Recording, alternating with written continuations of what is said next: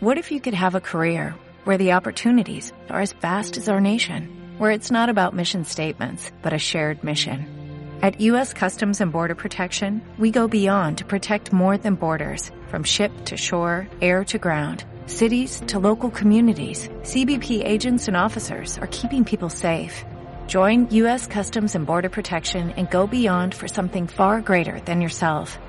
Learn more at cbp.gov/careers.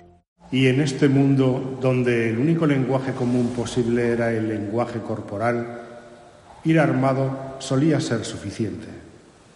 Raras veces se vio obligada a desenfundar la pistola o ni siquiera a mostrarla. El revólver del hombre de barba estaba todo el tiempo a la vista. Aparentemente eso fue suficiente para el conductor del autobús. El conductor escupió con expresión disgustada, miró furioso al hombre de barba durante unos segundos más y luego se dirigió hacia su autobús lleno de gas. Lo observó durante unos instantes. Estaba claro que deseaba entrar, pero el gas todavía era muy denso. De todas las ventanillas, solo la pequeña ventanilla del conductor estaba abierta. La puerta delantera también lo estaba, pero la trasera no se quedaba abierta a menos que alguien la sujetara. Por supuesto, el aire acondicionado se había averiado hace tiempo. Llevaría un rato hasta que el autobús quedara totalmente despejado. Era propiedad del conductor, su modo de vida. Había pegado en los laterales fotografías de viejas revistas que mostraban objetos que aceptaba como pago por el billete. Luego usaba lo que reunía para alimentar a su familia o para intercambiar por otros productos. Si su autobús no funcionaba, él no comía. Por otro lado, si el interior de su autobús era destrozado por peleas absurdas, tampoco podría comer demasiado bien. Aparentemente el conductor no era capaz de deducir esto. Lo único que comprendía era que le llevaría bastante tiempo poder usar su autobús de nuevo. Sacudió el puño frente al hombre de barba y gritó. Parecieron oírse palabras en ese grito, pero Ray no pudo entenderlas. No sabía si era culpa del conductor o suya. Había oído tan pocas palabras coherentes humanas durante los últimos tres años que ya no sabía con certeza si podría seguir reconociéndolas. Ya no estaba segura del grado de su propia discapacidad. El hombre con barba suspiró. Miró hacia el coche, luego hizo una señal a Ray. Estaba listo para irse, pero antes quería algo de ella. No, no, él quería que ella se marchara con él, que se arriesgase a meterse en el coche cuando, a pesar de su uniforme, la ley y el orden ya no significaban nada. Ni siquiera las palabras significaban nada. Sacudió la cabeza con un gesto de negación universalmente entendible, pero el hombre siguió haciéndole señas. Entonces sacudió la mano en el alto, indicándole que se fuera. El hombre estaba haciendo lo que los menos discapacitados raras veces hacían, atraer una atención potencialmente negativa hacia otro de su clase. La gente del autobús había comenzado a mirarla. Uno de los hombres que habían estado peleando se dio unas palmadas en el brazo de otro. Luego señaló primero al hombre de barba y luego a Ray y finalmente sostuvo en alto los primeros dedos de su mano derecha, como si mostrara dos tercios de un saludo de Boy Scout. Fue un gesto muy rápido y su significado resultó obvio incluso a distancia. La habían agrupado con el hombre de barba. ¿Y ahora qué? El hombre que había hecho el gesto se dirigió hacia ella.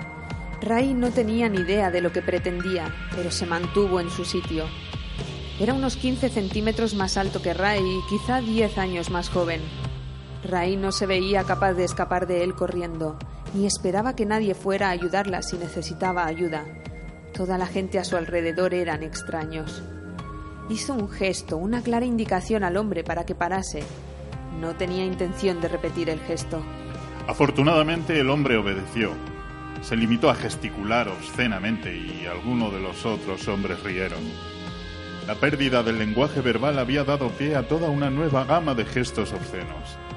El hombre, con cruda simpleza, la había acusado de tener sexo con el hombre de barba y había sugerido que también complaciera al resto de hombres presentes, comenzando por él. Ray le miró con cautela. La gente podría perfectamente permanecer al margen y limitarse a mirar si el tipo intentaba violarla. También permanecerían parados mirando cómo le disparaba. ¿Llevaría él las cosas tan lejos? No lo hizo. Tras una serie de gestos obscenos sin acercarse más a ella, se giró desdeñosamente y se alejó. Y el hombre de barba seguía esperando. Se había quitado el revólver reglamentario con la funda y todo. Volvió a hacer el gesto con ambas manos vacías. Sin duda tenía la pistola en el coche y a mano, pero le impresionó que se lo quitara. Quizá fuera de fiar. Quizás simplemente se sentía solo.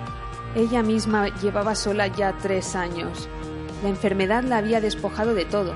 Mató a sus hijos uno a uno, mató a su marido, a su hermana, a sus padres. La enfermedad, si es que era una enfermedad, había acabado incluso con la costumbre de depender unos de otros para sobrevivir. Al extenderse por todo el país, la gente apenas tuvo tiempo de atribuirla a los soviéticos, aunque estos también habían enmudecido junto al resto del mundo, a un nuevo virus, a un nuevo contaminante, a la radiación o a un castigo divino. La enfermedad se manifestaba con la rapidez de un ataque en la manera en que discapacitaba a las personas y era similar a un accidente cerebrovascular en algunos de sus efectos. Pero el daño era extremadamente específico. El lenguaje siempre se perdía o, o quedaba severamente dañado. Nunca se recuperaba. Con frecuencia también se manifestaban parálisis, deficiencias intelectuales o la muerte. Ray se dirigió hacia el hombre de barba, ignorando los silbidos y aplausos de dos de los jóvenes y sus señales con el pulgar en alto hacia el hombre de barba. Si él les hubiera respondido con una sonrisa o tan siquiera les hubiera hecho caso de alguna forma, Ray sin duda hubiera cambiado de idea. Si se hubiera tomado el suficiente tiempo para pensar sobre las posibles consecuencias letales de meterse en el coche de un extraño, habría cambiado de idea. Por el contrario, pensó en el hombre que vivía enfrente de su casa. Raras veces se lavaba desde que contrajo la enfermedad y se había habituado a, a orinar en cualquier lugar que le pillara. Ya tenía dos mujeres. Una de ellas se encargaba de cuidar sus grandes jardines. Le toleraban a cambio de su protección. Él ya había dejado claro que deseaba que Ray se convirtiera en su tercera mujer. Ray entró en el coche y el hombre de barba cerró la puerta. Le miró mientras rodeaba el coche hasta la puerta del conductor y también le vigiló las espaldas, pues se había dejado la pistola en el asiento junto a ella y el conductor del autobús y un par de jóvenes se habían acercado unos pasos. Sin embargo, no hicieron nada hasta que el hombre de barba estuvo dentro del coche. Entonces uno de ellos lanzó una piedra. Otros siguieron su ejemplo, y mientras el coche se alejaba varias piedras rebotaron sin causar daño alguno. Cuando el autobús estuvo a cierta, distancia de ellos, Ray se limpió el sudor de la frente y anheló poder relajarse. El autobús la habría acercado más de medio camino a Pasadena. Solo habría tenido que recorrer andando 15 kilómetros. Se preguntó cuántos kilómetros le iba a tocar andar al meterse en el coche y también se preguntó si andar una larga distancia iba a ser su único problema. En Figueroa y Washington, donde el autobús normalmente tomaba un desvío a la izquierda, el hombre de barba se detuvo, la miró y le indicó que eligiera una dirección. Cuando Ray señaló hacia la izquierda y él realmente giró a la izquierda, comenzó a relajarse. Si él deseaba ir a donde ella le dirigiera, quizás es que era de fiar. Mientras pasaban junto a bloques de edificios calcinados y abandonados, almacenes vacíos y coches destrozados o desguazados, él se sacó una cadena de oro por encima de la cabeza y se la pasó a ella. El colgante que llevaba era una piedra negra, lisa y pulida. Obsidiana. Su nombre quizás era Rock o Peter o Black, pero decidió bautizarlo como Obsidiana. Incluso su memoria, en ocasiones totalmente inútil, retendría un nombre como Obsidiana. Ella le enseñó el símbolo de su propio nombre, un alfiler en forma de larga espiga de trigo. La había comprado mucho antes de que comenzara la enfermedad y el silencio. Desde entonces siempre la llevaba encima, creyendo que era lo más cercano a su nombre, Ray, que podría encontrar. Las personas como Obsidiana, que no la conocían de antes, probablemente pensaban que se llamaba Trigo, aunque eso es que tampoco importase demasiado. Ya nunca más escucharía pronunciar su nombre. Obsidiana le devolvió el alfiler. Le cogió la mano cuando ella la alargó para cogerlo y frotó su pulgar en las callosidades de su mano.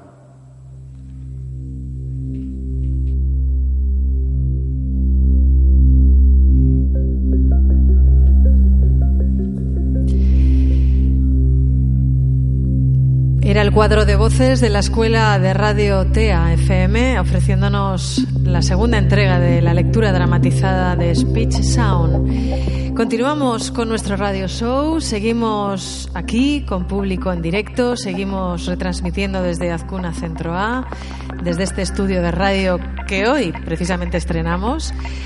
En nuestras redes sociales vuestros mensajes van tomando fuerza y las voces analíticas van tomando fuerza también en este segundo bloque que iniciamos.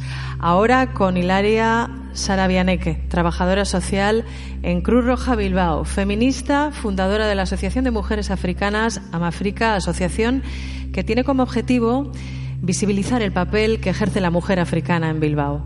Una mujer, por lo tanto, comprometida con el activismo social y con la lucha de derechos humanos.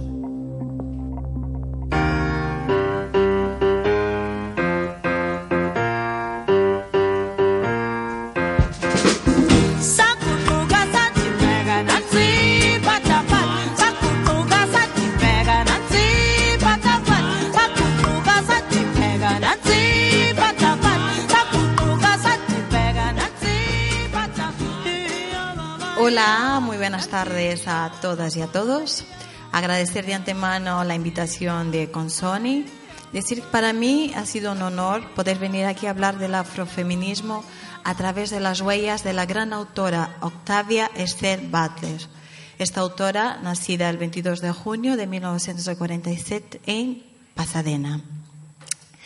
Esta gran escritora estadounidense de ciencia ficción, ganadora de varios premios, fue la primera autora afroamericana en labrar su nombre en el mundo de la ciencia ficción, un mundo hasta entonces de hombres, a través de sus relatos sobre el racismo, la esclavitud, el feminismo y los derechos de las minorías negras de su país.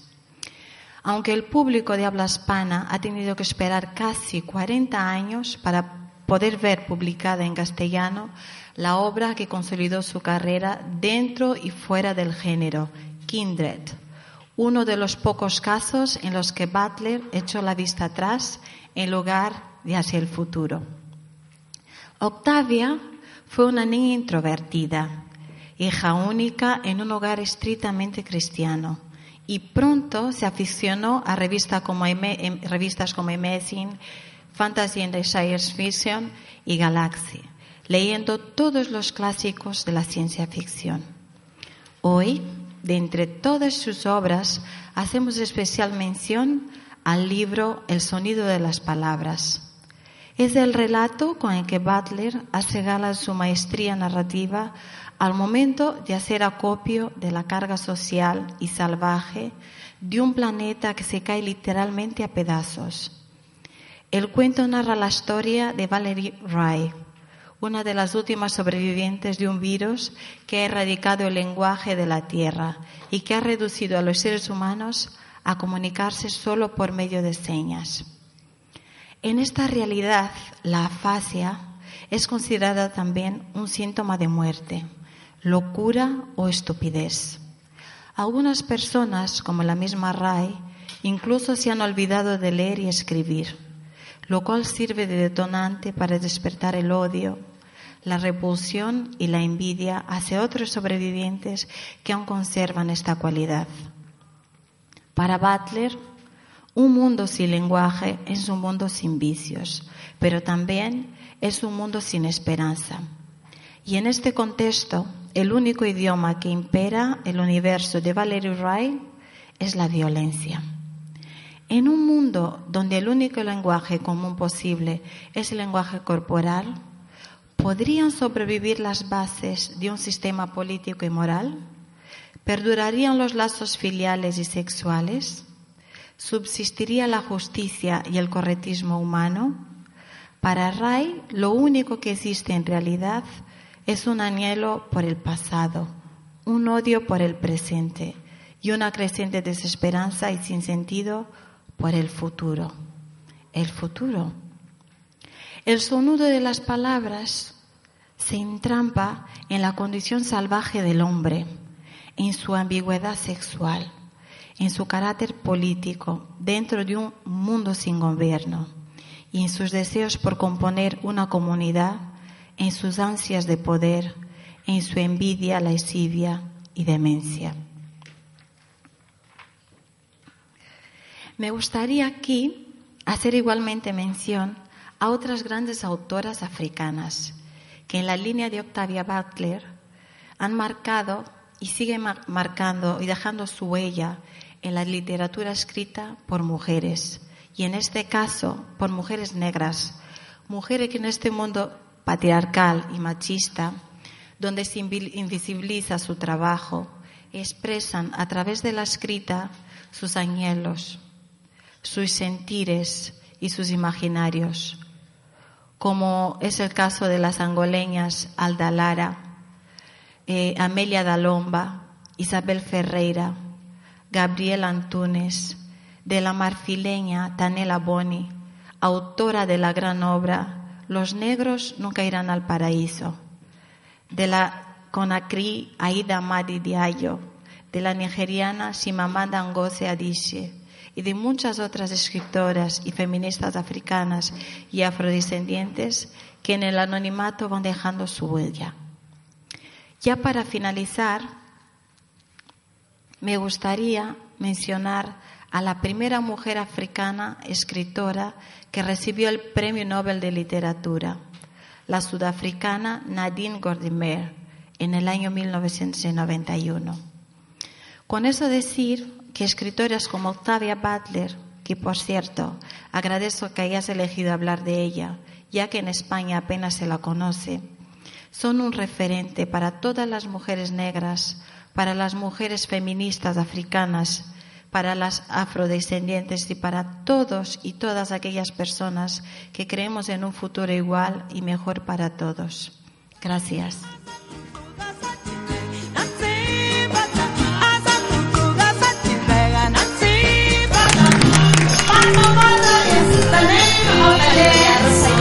We do down Johannesburg way, and everybody starts to move. As soon as Pata Pata starts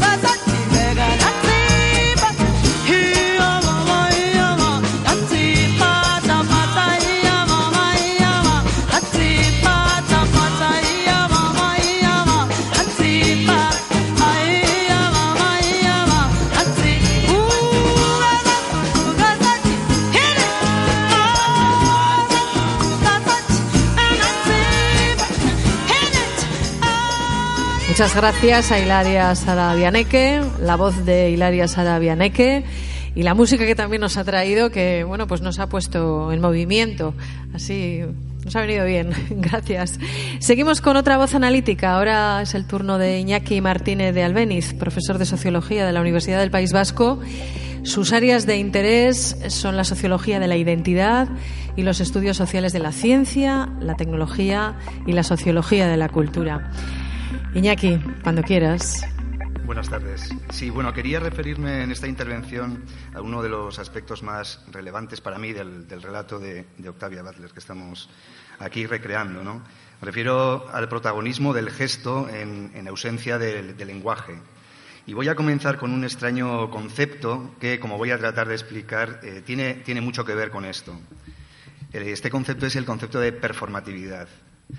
Me pregunto cómo es posible que se emplee una palabra tan larga para referirse a la ausencia precisamente del lenguaje. Performatividad. Dilo otra vez. Performatividad. Seis sílabas. No hay muchas palabras que sean tan palabra como performatividad se te llena la boca cuando la pronuncias. Es de esas palabras que cuando la usabas en tiempos de estudiante te inoculaba el veneno de la sobreactuación. Era casi como un emblema. Producía admiración o rechazo. No había término medio. Ponía a cada uno en su sitio. O estás conmigo o contra mí. A quienes la empleábamos, claro está, nos encantaba hablar, aunque fuera de la desaparición del habla. Austin, un lingüista, fue el primero en pronunciarla. Me lo imagino masticándola como si fuese un pedazo de chorizo. Chorizo, performatividad. Luego la escribió en un libro que se tituló Cómo hacer cosas con palabras. En él explicaba que decir es hacer. Cuando el cura nos declara marido y mujer, nos hace marido y mujer. Cuando el médico declara es niño, nos hace niños. Años después, el término performatividad pasó del negociado del lenguaje hablado al de la gestualidad y comenzó a confundirse con performance, que es una palabra mucho más fea. Es menos palabra, por así decirlo. Fue Butler, no la nuestra Octavia, sino otra Butler, Judith, la que pegó el cambiazo. La performatividad huyó de la palabra y se refugió en su contrario, el gesto, Pasó de la lingüística a la dramaturgia, de la boca al cuerpo, de la letra a la sangre. Sería que ya no había nada que decir. La evolución de la humanidad se puede ver como una disputa nunca resuelta entre gesto y palabra. Digo nunca resuelta porque el gesto siempre vuelve, como un eco, como el recordatorio que es del origen de la palabra. En el principio fue el verso, en el principio fue el verbo, dice el Génesis. Mentira podrida. En el principio fue el gesto. Antes de la existencia del lenguaje, cuando deambulábamos por ahí en taparrabos, todo comenzó con un gesto. El gesto es el Big Bang del proceso de hominización. Sería divertido saber si el primer gesto fue un corte de mangas o un beso, pero sería un ejercicio inútil. Los gestos aún no significaban nada. No, significaban nada, es cierto, pero sin ellos no era posible la significación. En el principio fue el gesto. Lo explica muy bien el psicólogo social George Herbert Mead. Mi gesto provoca una reacción en ti y es entonces, a partir de la observación de esta reacción, como somos capaces ambos, tanto tú como yo, de construir al mismo tiempo su sentido. Dotamos de sentido al gesto en comunidad y construimos comunidad cuando dotamos de sentido al gesto. ¿Puede haber algo más democrático? Difícilmente. El gesto es como una asamblea permanente. Luego vendrá la, palabra a joderlo todo. El lenguaje es ese mal hijo que no reconoce a su madre, el gesto. En el principio fue, fue el gesto o el grito, que es un sonido gesto, o la interjección, que es una palabra que se ha quedado a medio camino. Los filósofos griegos diferenciaban entre fone, sonido, y logos, discurso. Lo que este, el discurso, tenía de virtuoso, de humano, lo tenía aquel, el sonido, de inquietante, de animal. La palabra, eso tan valorado, no es más que la fosilización del gesto en lenguaje simbólico cuando tengo la palabra a mano ya no necesito repetir ese gesto primero para construir con otros su significado. El significado ha sido recogido en un diccionario. Corte de mangas, beso. El diccionario hace que el gesto pierda vigencia. Nos hemos vuelto cotorras inmovilizadas. Mientras escribo esto estoy actualizando el antivirus de mi ordenador. Feel the power of protection, dice la interfaz de la aplicación mientras se instala. ¿Cómo sentir esa protección? ¿Hay algún gesto a partir del cual pueda expresarla? ¿No será que el lenguaje, precisamente cuando más se empeña en interpelarnos, adquiere una consistencia propia, autorreferencial, imposible de traducir en gesto? ¿No es el lenguaje demasiado dúctil? ¿No se ha convertido en la partera de la llamada posverdad? ¿Cómo reconquistar la verdad? ¿Y si tiene que ser a través del gesto? En tiempos de lenguajes muertos, ¿no hay un deseo del gesto, del grito, un deseo de Antígona? Butler, la nuestra Octavia, es una Antígona invertida.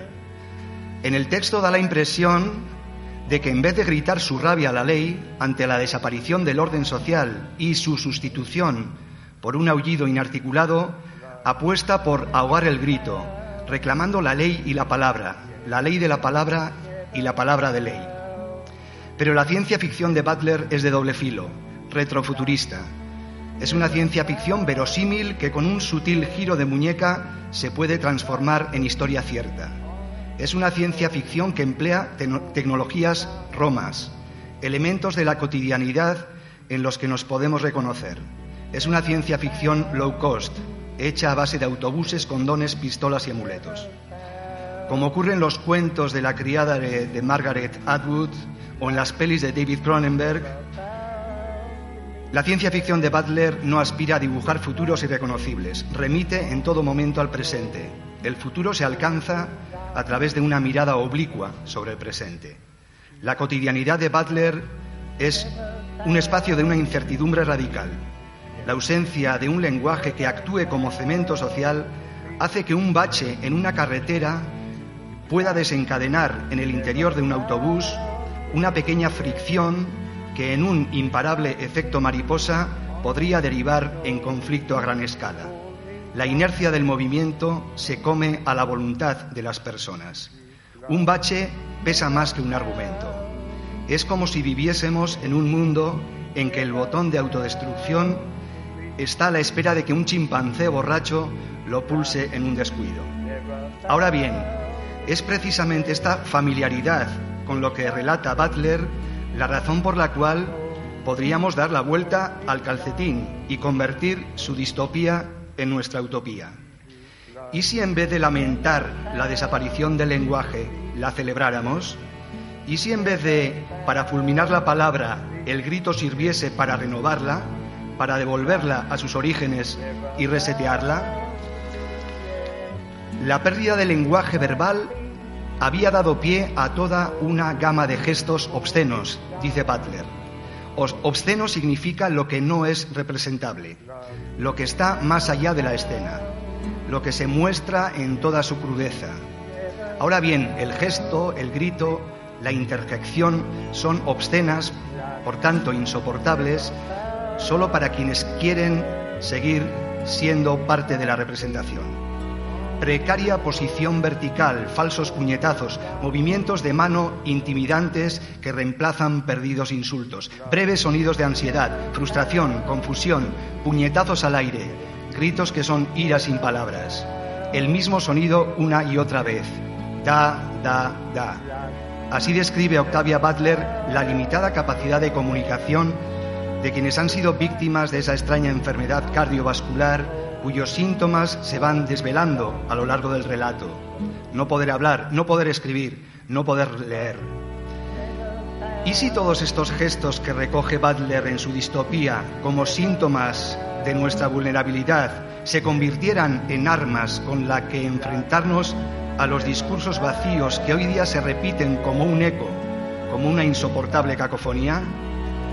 Muchos fueron, muchos fuimos los que en un ejercicio de política ficción retrofuturista proyectamos nuestro deseo sobre aquella amalgama informe de gestos, gritos e interjecciones que emergió en las plazas no hace demasiado tiempo.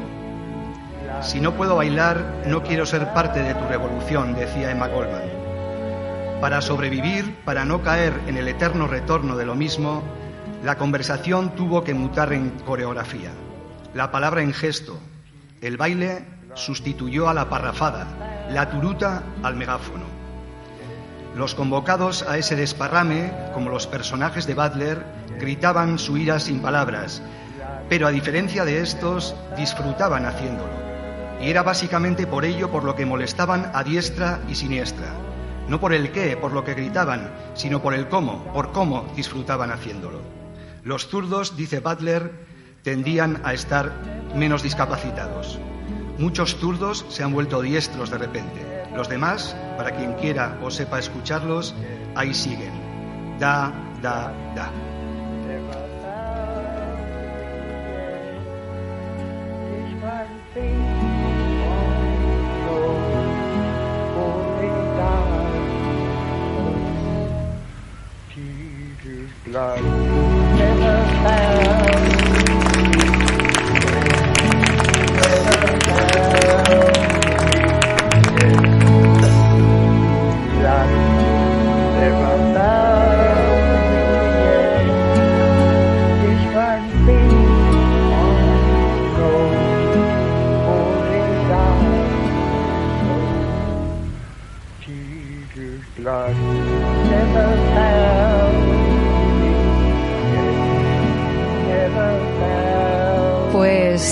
Agradecemos mucho a Iñaki Martínez de Albeniz su análisis y yo personalmente te doy la enhorabuena por esta elección musical que has hecho de este tema de Kevin Bryars, que es una preciosidad. Bueno, pues nosotros ahora vamos a continuar con claves, con claves sonoras y lo vamos a hacer con un artista que trabaja sobre todo en torno al medio sonoro y que desarrolla su investigación resignificando los usos de la tecnología cotidiana como una herramienta expresiva y como un mecanismo de construcción social. Solamente hay que ver su set para comprender lo que acabamos de decir. Tony Panea, adelante.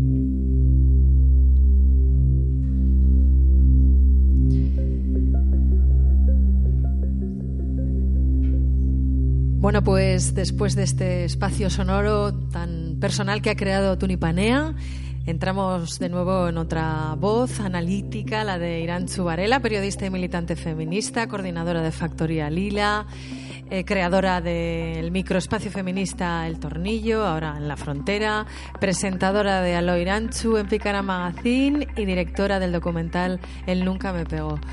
Eh, Iranchu hoy em, nos propone una versión propia de cómo le hubiera gustado a ella que sucedieran las cosas en el relato de Octavia Butler, en el Speech Sound sobre el que estamos hoy todos pensando. Así que, Iranchu, tenemos mucha curiosidad por saber cuál es tu historia. Me gusta pensar que Valerie ha olvidado que sabe hablar. También me gusta pensar que en el autobús Valerie intercambia unas miradas cómplices con otra mujer que busca también tomar precauciones antes de que la pelea entre los dos hombres vaya a más y haya que improvisar la huida. Las dos saben que esa discusión va a terminar en pelea y que va a estropear los planes con los que cada una de las personas que va en el autobús se subieron a él. Y, muy en secreto, cada una de ellas dos desea encontrar en la otra mujer una cómplice con la que construir un plan de huida nuevo, en ese mundo sin planes que no sean de huida. Cuando el autobús para, porque la discusión se ha convertido en pelea, Valerie y la otra mujer se miran de nuevo. Bajan del autobús todo lo rápido que pueden por la puerta trasera y corren en la misma dirección, a esconderse entre los árboles. Con un gesto que las dos entienden, deciden salir a ayudar a bajar del autobús a la gente más discapacitada que ellas. Cuando están ayudando a bajar a un anciano, llega un coche del que sale un hombre alto, joven, barbudo y vestido con el uniforme de la policía de Los Ángeles. Valerie y la otra mujer se miran con confianza mutua, pero desconfianza hacia el desconocido. Y, Valerie se lleva, en un gesto nada instintivo, que es una decisión, la mano a la funda de la pistola. El hombre alto, joven, barbudo y vestido con el uniforme de la policía de Los Ángeles también lleva un arma. Por eso Valerie decide no desinfundar la suya. Y por eso mira a la otra mujer haciendo un gesto con la barbilla que señala el coche del hombre alto, joven y barbudo. Se miran y se dicen, cada una a sí misma y mutuamente, que le sería de mucha utilidad el coche. El hombre alto, joven y barbudo repara en Valerie, seguramente porque ella también tiene una pistola. El resto de la gente se da cuenta de que hay dos personas armadas en el caos que se ha creado en torno a la discusión que ha devenido en pelea en el autobús. Valerie mira muy fijamente al hombre alto, joven y barbudo, mientras hace un gesto de enseñar su arma, pero que no se formula en forma de amenaza, sino que es una propuesta de unir fuerzas, que el hombre alto, joven y barbudo entiende y acepta casi inmediatamente. El hombre alto, joven y barbudo, señala al coche y empieza a correr hacia él. Y con la cabeza y las manos invita a Valerie a correr también hacia el coche. Valerie, antes de moverse, señala a la otra mujer y negocia con la mirada que solo unirán sus fuerzas si se unen también las fuerzas de la otra mujer. El hombre alto, joven y barbudo, duda y busca con los ojos un arma en el cuerpo o en las manos de la otra mujer, pero no lo ve. Valerie le mira con el ceño fruncido, dando a entender que sus fuerzas ya no están unidas, ya están unidas con las de aquella mujer y que no va a dejarla ni quedarse sola. El hombre acepta porque equivocadamente se siente más fuerte que ellas dos en caso de que haya que medir fuerzas. La enfermedad hizo mucho más difícil pensar pero sobre todo cambió los términos en los que cada cual pensaba. Desde la enfermedad, las personas pensaban básicamente en planes de huida, en quién era más fuerte y en cómo conseguir comida, aunque no siempre acertaban. Así, Después de cruzar miradas con la otra mujer y señalar al coche con la barbilla y responder con miradas a las interrogaciones realizadas con los ojos, Valerie, la otra mujer y el hombre alto, joven y barbudo se meten en el coche. No saben muy bien a dónde van, pero la otra mujer, que parece conocer la ciudad perfectamente y que parece tener muy claro a dónde no quiere ir, señala la dirección que deben tomar en cada cruce. Cuando circulan por una calle que no parece llevar a ningún sitio, tienen que esquivar a una mujer que atraviesa la calle corriendo e intentando gritar, entregada hasta tal punto al miedo que no ve el único coche con el que se ha cruzado en días. A la mujer le persigue un hombre armado con un cuchillo largo y fino, y él también parece estar gritando por dentro, pero no de miedo, sino de ira. Valerie la otra mujer y el hombre alto, joven y barbudo se miran y deciden, con dudas que no se pueden discutir con los ojos, salir a ayudar a esa mujer que grita de miedo sin hacer ruido. Todo pasa demasiado rápido para todo lo que pasa. Valerie y la otra mujer se acercan a la mujer asustada, buscando protegerla del miedo que le da el hombre con el cuchillo. La otra mujer la protege con su cuerpo y se aleja corriendo con ella.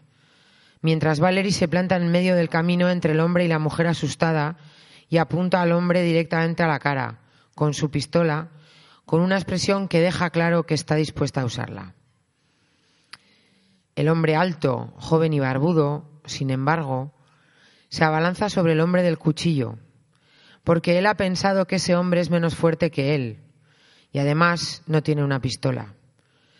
Pero el hombre del cuchillo tiene una cosa que no tiene el hombre alto, joven y barbudo. Tiene ira. Y entonces el hombre del cuchillo le clava el cuchillo en el estómago al hombre alto, joven y barbudo, y él se dobla de dolor y de susto. Y el hombre del cuchillo aprovecha para quitarle la pistola y apuntar a la mujer asustada y a la otra mujer.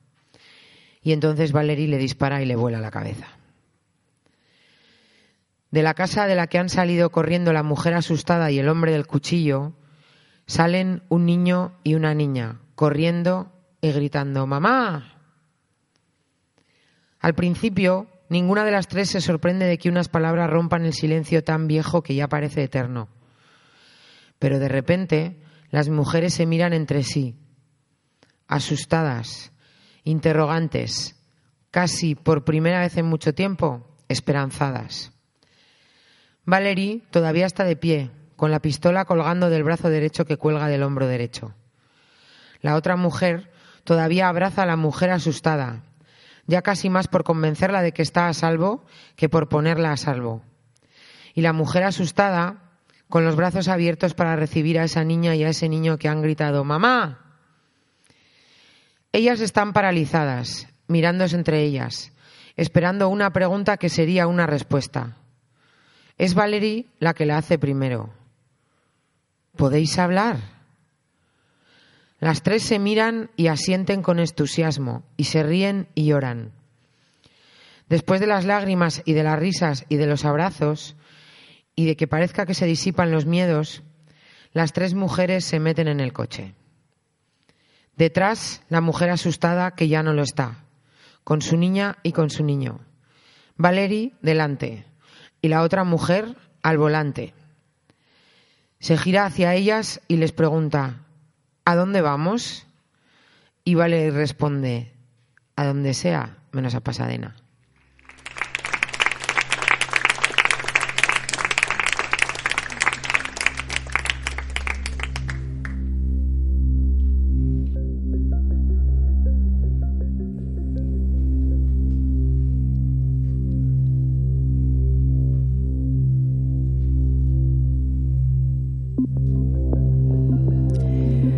Sea, menos a Pasadena. Es un buen cierre para esta fantasía de Iranchu Varela sobre el texto de Butler. Muchas gracias, Iranchu. Ahora vamos de nuevo con la música de Joan Anelo, Recorriendo Distopías, un título también muy propio que nos va a lanzar directamente al tercer bloque de este radio show.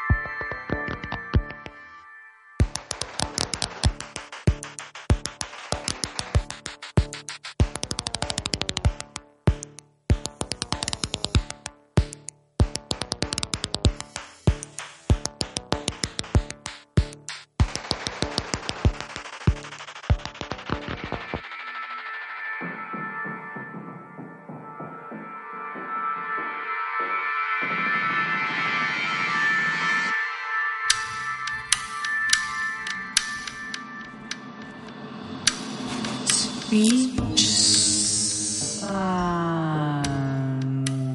Speech Sound. Síguenos en Facebook, Twitter e Instagram con el hashtag con Sony Radio con AZ.